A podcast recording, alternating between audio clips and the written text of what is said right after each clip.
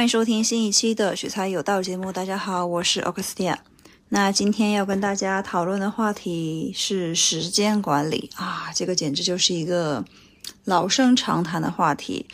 虽然说市面上有很多很多教大家时间管理的一些技巧、方法，或者是还有什么模型图，对吧？还有很多 App，它都可以帮助大家进行一个时间管理。那么，其实到底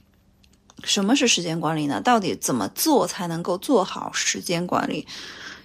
我是觉得，就中规一点吧，万件归宗。因为我也尝试过很多时间管理的工具、App、模型、方法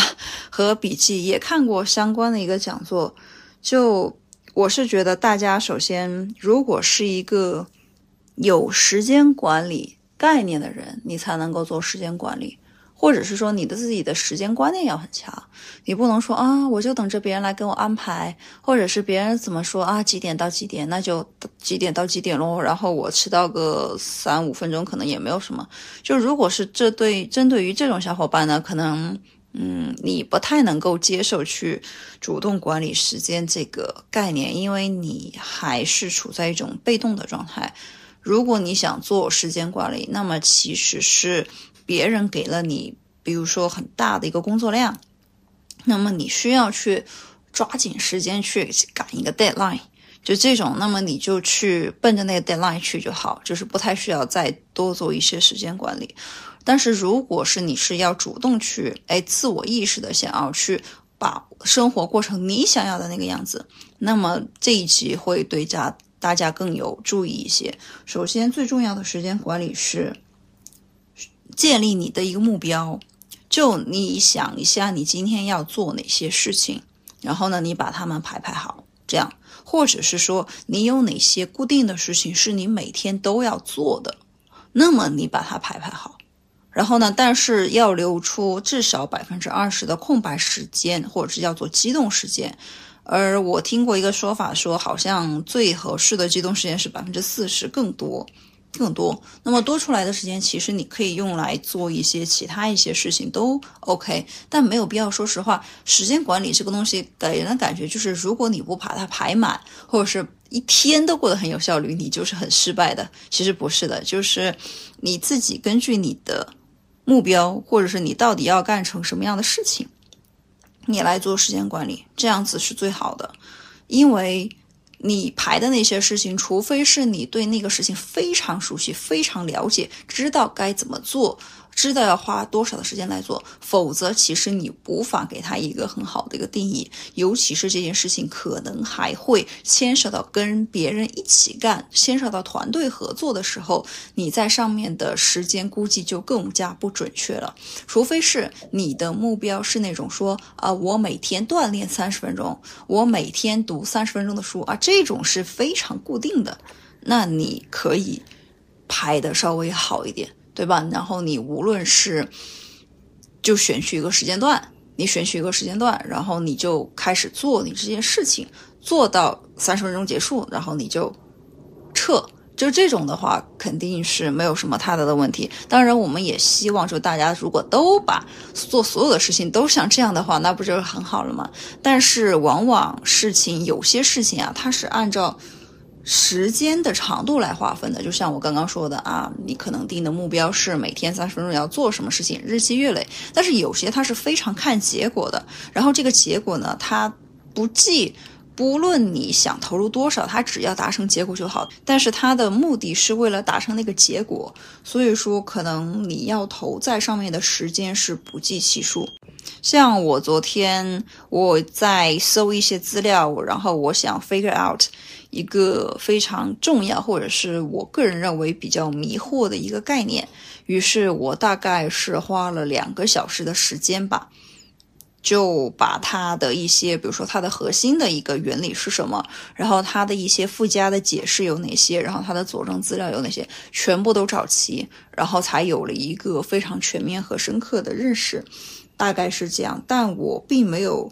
特别在一开始的时候规划说我要花多少的时间在这上面，因为如果说你限制的那个时间长度，可能你是达不到效果的。可能你是达不到效果。这也就是为什么有的时候，往往大家赶 deadline 的时候，往往只能说啊，完我完成它的一个最关键和最核心的部分，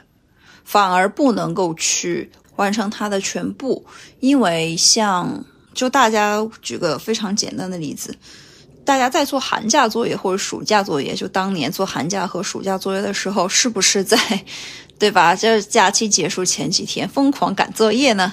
还是说你是属于是假期前的百分之二十的时间，你就把百分之八十的寒假作业都做了呢？这个其实就是一个很明显的一个寒假定律二八原则的问题。就如果你是那种在前百分之二十的。时间你就完成了且百分之八十的工作，因为你总要可能百分之二十，你可能再来确认一下，或者是那百分之二十不是特别关键，或者是你做完了百分之八十，A 发现可能之前有一些要东西要改动，当然不是说没有质量的做完那百分之八十是很有质量的做完，但是你会回过头来会发现说，哎，怎么样才能够改得更好啊？这样子是 OK 的。那么其实你交的这份寒假作业会非常的有含金量。对吗？因为你是呃维持了你整个寒假的一个生活状态，你自己也在不断的一个学习。我今天才听了一个 podcast，说如果你每天花三十分钟的时间学习，无论是哪个领域，那么今今天的你就会比昨天的你进步百分之一。那百分之一，即使是每天进步百分之一，哎，给大家算一下，就是百分之零点一零一，对吧？要一点零一乘以。乘以三百六十五次幂是多少？乘以三百五，三乘以三百六十五次幂等于三十七，三十七倍。那就是说，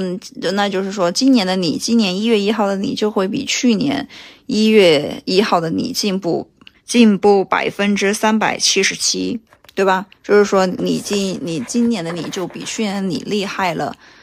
三倍多。三倍多，接近四倍了。那当时好像我还给大家算过，如果这个数是百分之二的话，好像这个数字会更加的疯狂。那这个就这个数字是不是很惊人呢？所以说，对于大家而言，我是希望，首先大家要有一个目标去做，或者是你也可以列三到五个，真的最多三到五个就够了，最多了你也完不成。接着呢，你大家可以去分一下，到底哪些目标是以时间来计的。就那些可能是要日积月累，比如说每天读三十分钟书，每天运动半个小时，就这种你你多了你也吃不消这样子。另外呢，有哪些目标是到底是看结果，对吧？哪些目标到底是是是是那种非常看结果的类型？就比如说啊，我今天要一定要完成一个什么 project，或者是 呃，也不一定说一定要赶个 deadline，或者是怎么样，你可能在上面。付出的时间要一到两个小时，而且这个时间你是规划不了的，你规划不了，而且你只能那种渐进式的，或者是那种做到哪一步，对吧？然后你才能够想到下一步的这样的一个事情的话，那你就先做。你是先做，不要在上面说很吝啬时间，说啊我就做两个小时这种，呃，除非你是觉得这个事情会对你造成拖延症，你就说啊那我就做五分钟吧，就这种给自己稍微小一点的心理压力去开启这么样一个任务，这个倒是可以的。要不然的话，其实都你你你自己的顾的时间就会特别特别特别少。然后，如果说大家，我知道大家就是说排时间管理的那种，第一天雄心壮志的开始，然后是给自己安排很多很满，然后呢没有完成，对吧？然后第一天结束，可能想着啊，虽然说我没有完成，但是我还是坚持下来，对吧？第二天那么再来，那么就是排的很满，就会给人的那种挫败感就会非常强，非常强。然后呢，你其实也坚持不下去几天，尤其是现在又是新年的时候，对吧？大家都现在在雄心壮志的列目标，那么这个事情就会变得很艰难。然后可能是大家今天已经离新年已经有些天数了，那么那大家是不是已经开始放弃大家现在新年立的目标呢？又又回到了去年的一个模式。大家在立时间管理的时候，先可以先从一件事情、一件很小的事情上去着手，开始他的一个时间管理。慢慢的，等你把这个事情能够 totally control，就能够完全的掌控之后，你再去做其他的事情。不要一上来就想掌控所有你的掌控的时间，那样子的话，可能你所想就是说你规划的，就是相当于就是计划赶不上你的变化，这个也挺也挺难的。所以说，基本上我看我的 calendar 不会列特别多件，你列特别多件的话，你根本执行不了，根本执行不了。有的时候我最多就是列两，就是说可能有的时候冲突最多还还列两件还冲突了，最多最多列两件或者是列一件就差不多了。不会列太多，因为你在比如说工作的时候，总有人会来找你，你也可以总有时间去找别人聊聊一些事情。大家都知道嘛，嗯，上过班的都知道。但是如果是个人工作者，可能会稍微好一点，因为你们可能会花很多的时间进行一个深入的思考。这个也是很多上班族，其实我也是很羡慕，很很羡慕这些个人工作者们，因为他们就。说实话就没有必要受到职场啊，或者是各种人际，或者是各种有的时候可能会涉及团队协作，但是更多时候的是你自己孤军奋战，但你自己可以做的很高效率，别人可能最多你成立个人工作室的话，你的那些小弟小妹们最多也就是帮你打打杂这样子。大概率是没有什么问题，但是你是可以做到一个人高效的一大块时间的一个工作和高效率的一个思考。如果能做到这一点的话，其实大家会就那种完成完成了一个任务，或者是说成功的管理了一个东西的一个时间的话，那种感觉还是很爽的。所以说，在一开始建立时间管理的计划或者是习惯的时候，最需要的其实就是正向的一个反馈。你能从。那里面获得那种爽感或者是成就感，那么你就能成，你就你就能够积极的去做，因为你就是哎，我好像虽然说呃开始的时候压力有点大，但是我做的慢慢越来越好了，那么你就愿意去花时间去做。如果一个事情给你的是一直都是那种挫败的反馈，就是啊，我之前做了很很完善的时间管理，但是呢，但好像没有做成，这样子的话，其实就。挺挫败的，你就没有信心坚持下去了，好吧？那我们今天的节目就到这里。虽然说没有给大家说很多的什么模型啊 什么的，我是觉得说，首先你一定要自己有一个非常清晰的认识，你到底要管理，与其说是管理时间，还不如说是管理你自己的目标。大家有多少目标想要管理？对吧？然后再从一个目标下手去分析它的类型，它到底是属于是时间类型的，比如说每天花三十分钟干嘛干嘛干嘛，还是说我要达成一个什么样的一个目标？然后分解到分解下来了，就这种。然后呢，它的时间是你是没有办法估计，或者是你现在没有办法估计，你要做熟了你才有办法估计。然后接着是你要留出足够多的空白和机动时间来。以此呢，先从小的小事情的时间管理上开始，不要先就一一管理就管理一天，就大家高估了自己的能力了。真的，大家先管理一件事情的一个时间管理，然后再慢慢慢建立了正向反馈之后，你再去去管理多个时间的。